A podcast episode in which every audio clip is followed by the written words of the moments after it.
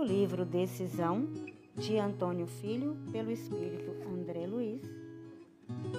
Item 19. Esforço e exemplo. A cólera o atormenta, entretanto, domine-a. O melindre o surpreende, no entanto, livre-se dele. O orgulho é seu cliente, contudo, dispense-o. A vaidade o seduz, todavia, fuja dela. A vingança o convida, no entanto, tome caminho melhor. Mau humor o acompanha, entretanto, aprenda a vencê-lo. O egoísmo o atrai, contudo, faça outra escolha. A ingratidão o aprisiona, todavia, liberte-se.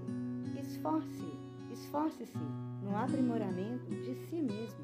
A renovação íntima é o melhor exemplo de sinceridade no bem.